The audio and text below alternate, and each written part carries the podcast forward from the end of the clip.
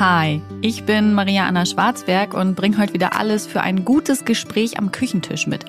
Hier bei Vollkommen Unperfekt, dem Achtsamkeitspodcast mit Blumen, Pralinen und Wein, aber ohne Geschwurbel und Kitsch.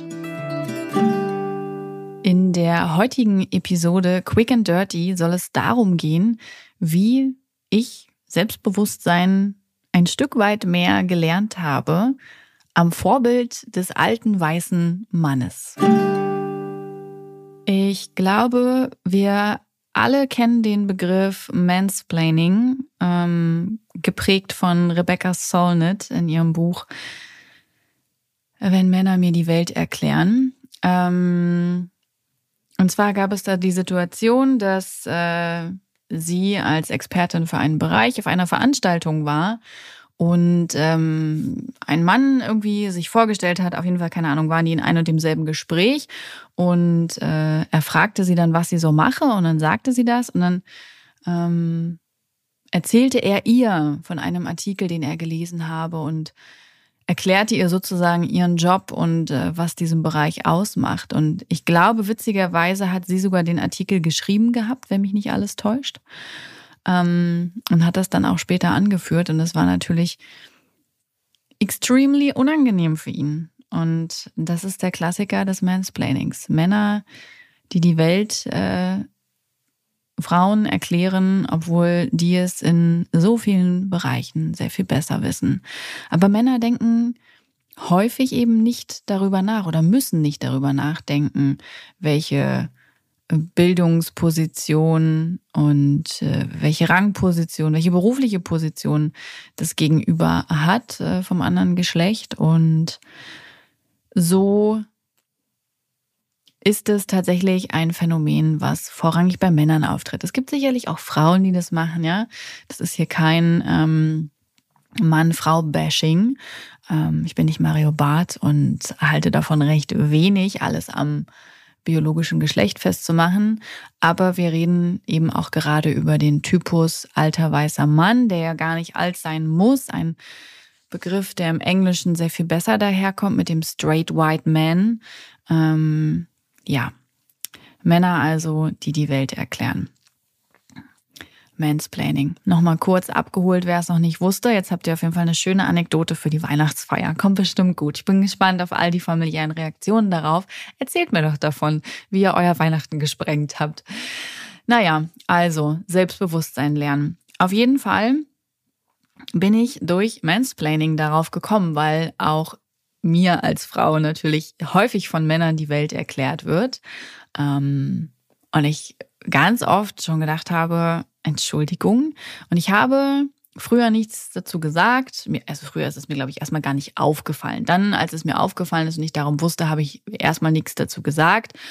Und äh, dann habe ich so langsam angefangen, darauf zu reagieren und zu testen, was passiert. Und mittlerweile bin ich recht ungehalten, wenn das passiert.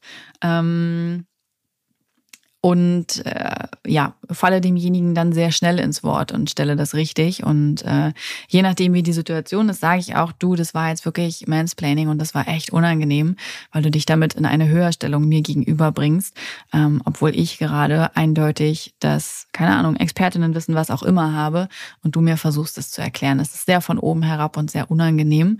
Ähm, man kann diese Dinge ja auch freundlich erklären, ja, dem Gegenüber. Das bringt meistens mehr, als ähm, mit der Wortmachete loszuschreiten und denjenigen niederzumähen. Ähm, davon wird er sich sicherlich nicht ändern. Aber man kann halt auch bestimmend und freundlich sagen, was man davon gerade hält und was das eigentlich, äh, was das eigentlich gerade für eine Unart ist, die derjenige da so hervorbringt. So, und dieses Mansplaining hat mich dann aber irgendwann auf so eine Idee gebracht. Denn es ist nicht nur das Mansplaining, sondern es ist generell das Auftreten vieler straight white men, ähm, dass ich mir denke, Wahnsinn, Wahnsinn. Noch ein Beispiel. Bei uns in der Kita ähm, gibt es so ein Portal, da werden immer wichtige Themen besprochen und so. Und es gibt einen Menschen, ja, selbstverständlich bleiben die Namen ungenannt. Das ist eine seriöse Quelle hier äh, der immer dazwischen grätscht, der wirklich immer mit seiner Anti-Meinung dazwischen grätscht und den das auch überhaupt nicht stört, wenn dann da Gegenwind kommt. Und ähm, genauso tritt diese Person auch in der Kita auf, ja, so ähm, und da habe ich dann zu einer Freundin gesagt, oder ich glaube sogar zu all meinen Freundinnen, denn alle kennen diese Geschichte. Wahnsinn. Einmal so selbstbewusst sein wie ein alter weißer Mann. Alter, wie gesagt, ne? Das alter weißer Mann ist ja einfach nur das straight white man, ist ja einfach nur der, der Stereotyp der Klasse, des klassischen Rollenbildes, so, ne? Der sich für zu wichtig nimmt und ähm, ja, das alte Frauenbild reproduziert und durchaus auch Männer für wertvoller hält. Das würde er vielleicht so nicht sagen, aber er zeigt es mit all seinem Verhalten, ähm, mit dem Frauen zurückgesetzt werden. Und über diesen Typus Mann sprechen wir. Ich stelle das nochmal ganz eindeutig klar. Und ich habe wirklich dann gesagt, so einmal so selbstbewusst sein wie diese Männer, das wär's. Und wir haben darüber philosophiert und dann habe ich aber gedacht, hm, eigentlich will ich das gar nicht, weil das ja nichts mehr mit Selbstbewusstsein zu tun hat, sondern mit Rücksichtslosigkeit. Und ich möchte kein rücksichtsloser Mensch sein, der andere ähm, denunziert, egal aus welchem Grund. So möchte ich eigentlich nicht sein. Aber das Selbstbewusstsein, mit dem sie durch die Welt gehen, das fasziniert mich schon. Und dann haben wir das andersrum aufgespannt und haben überlegt, was hilft denn diesen Männern, ein solches Selbstbewusstsein zu lernen? Natürlich Privilegien, ganz klar. Wenn man das stärkste Tier am Wasserloch ist, dann hat man wenig zu fürchten. Okay, das habe ich jetzt als Frau nicht, aber zumindest lebe ich in der westlichen Welt und bin auch recht privilegiert. Und wenn ich mir das einmal bewusst mache, dann bringt mich das auch schon in eine andere Situation. Aber mir pusht das nicht das Selbstbewusstsein, sondern mich macht es eher demütig und dankbar für das Leben, das ich führe. Na gut, immerhin kurz Dankbarkeit gefühlt, der Tag ist besser, alles toll. Was also was, was haben diese Männer, dass sie dieses Selbstbewusstsein haben? Unabhängig jetzt mal von diesem Privileg, ne, das stärkste, der stärkste Wasserbüffel zu sein. Ähm, und dann habe ich gedacht, das sind Menschen, die ihre eigene Meinung und ihre eigenen Bedürfnisse, ihre eigenen Ziele, ihre eigenen Wünsche hören und ernst nehmen, die nicht das Gefühl haben oder gelernt haben, sich hinten anzustellen mit diesen Wünschen, Bedürfnissen, Zielen, Träumen, Meinungen, sondern die nehmen sich selbst und alles, was damit einhergeht, ja, was ich eben aufgezählt habe, nehmen die ernst, nehmen die wichtig, die sehen sich selbst und kommunizieren das nach außen. Und sie nehmen sich selbst so wichtig, dass sie nicht glauben, ständig für andere Platz machen zu müssen, ständig zurücktreten zu müssen und immer während äh, sich hinten anstellen zu müssen für das Glück anderer. Und diesen Aspekt aus diesem straight white man mansplaining Ding, den finde ich positiv und den will ich für mich mitnehmen. Also nicht das Macho-Gehabe und nicht das Privilegien ignorierende und aufmüpfige und so weiter, sondern nur diesen Aspekt. Wenn ich mir den da rausnehme und da mal weiter nachgucke einfach, ne, was, warum können die so selbstbewusst sein, dann finde ich, kann ich davon doch etwas auf mich selbst übertragen. Ich möchte keine, wie gesagt, rücksichtslose, anderen die Welt erklärende Person sein, ähm, aber ich möchte selbstbewusster sein mit mir und im Umgang nach außen.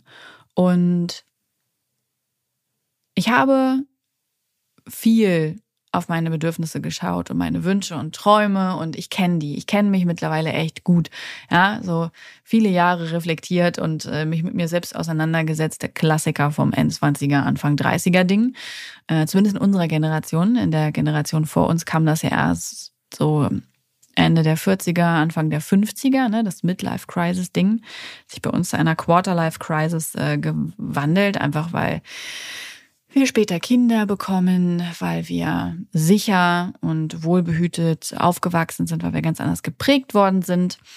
Mm, deswegen setzen wir uns damit jetzt schon auseinander und hinterfragen diese Dinge und können, glaube ich, zu einem großen Teil heute schon recht gut ausdrücken, wer wir oder wissen für uns, wer wir sind, was wir mögen, was wir brauchen, was uns gut tut. Wir gehen dem nicht immer nach, aber so prinzipiell wissen wir das.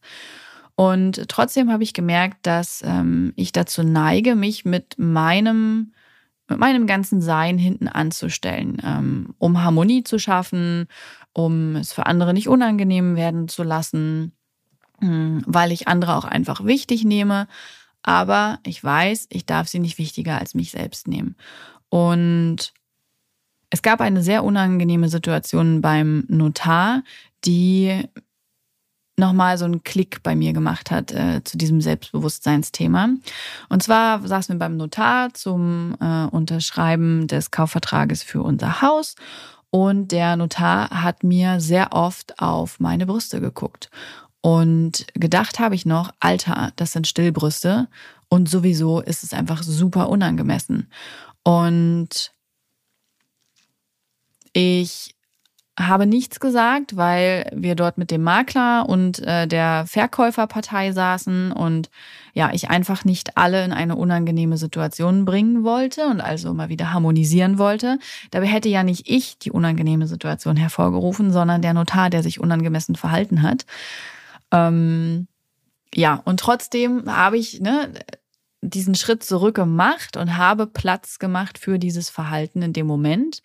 Äh, möchte keine Opferumkehr machen, aber ich habe mich hinterher sehr geärgert. Ich habe äh, ich hab sogar einen Moment gebraucht, es meinem Mann zu sagen, habe es aber natürlich dann auch ausgesprochen. Der war schockiert, dass es ihm nicht aufgefallen ist und auch über das Verhalten an sich natürlich. Und ähm, ich habe mich dann total geärgert, dass ich es nicht angesprochen habe, um zu harmonisieren. Und dann habe ich noch überlegt, was ich noch hätte tun können. Habe gedacht, ja, ich hätte ja auch mal einen scharfen Blick äh, werfen können, ähm, um das zu unterbinden. Wäre auch eine Möglichkeit gewesen, habe ich auch nicht gemacht. Und ich habe mich einfach extrem über mich selbst geärgert, weil ich dachte, Mann, wir kaufen hier gerade ein Haus, äh, in dem Kaufvertrag stehe ich vorn und ähm, ich lasse mir immer noch so die Butter vom Brot nehmen und ähm, kann, kann dann irgendwie nicht für mich so richtig einstehen. Und wie gesagt, das soll ähm, nicht das Verhalten des Notars legitimieren in keinster Weise. Und äh, es ist auch völlig okay, ähm, dass man in übergriffigen Situationen nicht immer das Richtige tut. Also deswegen formuliere ich mich hier gerade ganz vorsichtig und falls ich etwas falsch formuliere gerade, bitte weist mich darauf hin. Ich würde die Stelle in jedem Fall korrigieren. Aber für mich hat das etwas in mir verändert, nämlich dass ich das Selbstbewusstsein entwickeln möchte in solchen Situationen wirklich, nicht nur in solchen, sondern in generell in Situationen, in denen Männer mir die Welt erklären, in denen Männer mir etwas nehmen, in denen Männer ähm, versuchen, mich zu dominieren, egal auf welche Art, ich das nicht mehr zulasse. Und das war so der letzte Peng. Das kam so nach diesem Gespräch mit, ne, warum sind eigentlich diese Männer so selbstbewusst und was brauchen die, was haben die, warum können die das? So, und dann kam halt so für mich, es gibt ja häufig, finde ich, diesen einen Moment, der sehr viel verändert. Und äh, das war meiner. Und seitdem gelingt es mir anders, ähm, selbstbewusst zu sein. Sei das äh, mit zwei Kindern äh, schreiend in der Straßenbahn zu stehen, da hätte ich früher auf jeden Fall die Nerven verloren und ähm, ich stand dort selbstbewusst und konnte die Situation aushalten und auch für meine Kinder aushalten und ausloten. Ich war mir zu jeder Zeit bewusst, was ich da tue und was gerade Priorität hat und dass das, was und wie ich es mache, richtig ist und so konnte ich auch nach außen auftreten.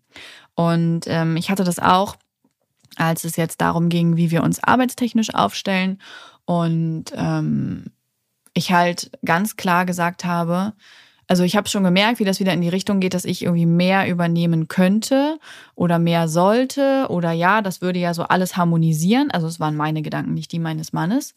Ähm, und dass ich dann dachte, nein, Maria, du hast gesagt, du machst es eine gewisse Zeit mit, dass die Arbeit deines Partners vorgeht.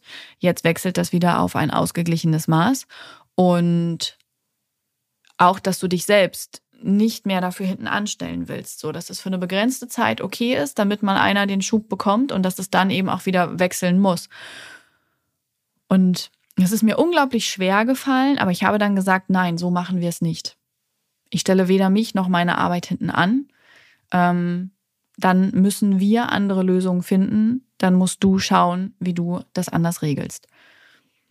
Und einerseits ist mir fast das Herz stehen geblieben und andererseits war ich unglaublich stolz. Und das sind jetzt nur mal so zwei beispielhafte Situationen, aber ich glaube, dadurch steigert sich gerade mein Selbstbewusstsein und die Situationen meistere ich immer besser.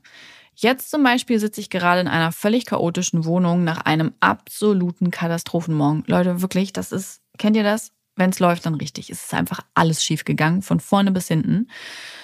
Ähm, und ich habe gemerkt, wie mir die Situation zu entgleiten drohte und dass ich das früher auch nicht so hinbekommen hätte und schon längst geheult hätte und schon längst irgendwie auf jeden Fall einen emotionalen Zusammenbruch gehabt hätte. Und ich habe mir dann gesagt, Maria, denk dran, was brauchst du gerade?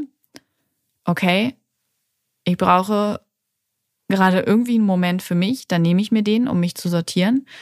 Und dann, was brauchen aber auch so die Kinder um dich herum, ne? Weil es hilft ja nichts, nur zu gucken, was ich brauche. Wenn meine Kinder völlig eskalieren, dann, ähm, ja, dann gehe ich halt auch den Bach runter. Und äh, habe es heute Morgen auch wieder geschafft, wirklich zu gucken. Ähm, ich bin der Ankerpunkt, ich priorisiere jetzt. Jetzt. Jetzt. Jetzt. Entschuldigung. Jetzt priorisiere ich. Und ich weiß, dass ich das Richtige tue, nach bestem Wissen und Gewissen. Und deswegen konnte ich diese Ruhe nach außen ausstrahlen und halten und äh, bin mit zwei entspannten Kindern sehr viel zu spät, aber in der Kita aufgeschlagen. Und es war wieder etwas, worauf ich stolz war und wovon ich gelernt habe. Ich fasse das also einmal kurz zusammen. Selbstbewusstsein habe ich dadurch gelernt, indem ich mich gefragt habe, was ist meine Meinung? Was sind meine Bedürfnisse, Wünsche, Ziele, Träume, Ansichten? Ja. Und die angefangen habe, nach außen zu kommunizieren, auch wenn es schwer gefallen ist. Und damit immer wieder mein Selbstbewusstsein gestärkt habe und es jetzt schon sehr viel mehr da ist als früher. Und ich glaube, es wird sich weiter stärken. Und das bedeutet trotzdem nicht, dass ich ein straight white man werde, der anderen die Welt erklärt und äh, sich alles nimmt, ja, ohne zu irgendwie reflektieren, was sind eigentlich die eigenen Privilegien und was brauchen andere, sondern in einem gesunden Maß Selbstbewusstsein zu lernen. Vielleicht waren da ein paar Gedanken bei, die auch bei euch neue Gedanken stiften. Ich danke euch auf jeden Fall fürs Zuhören und wünsche euch einen schönen Tag oder Abend.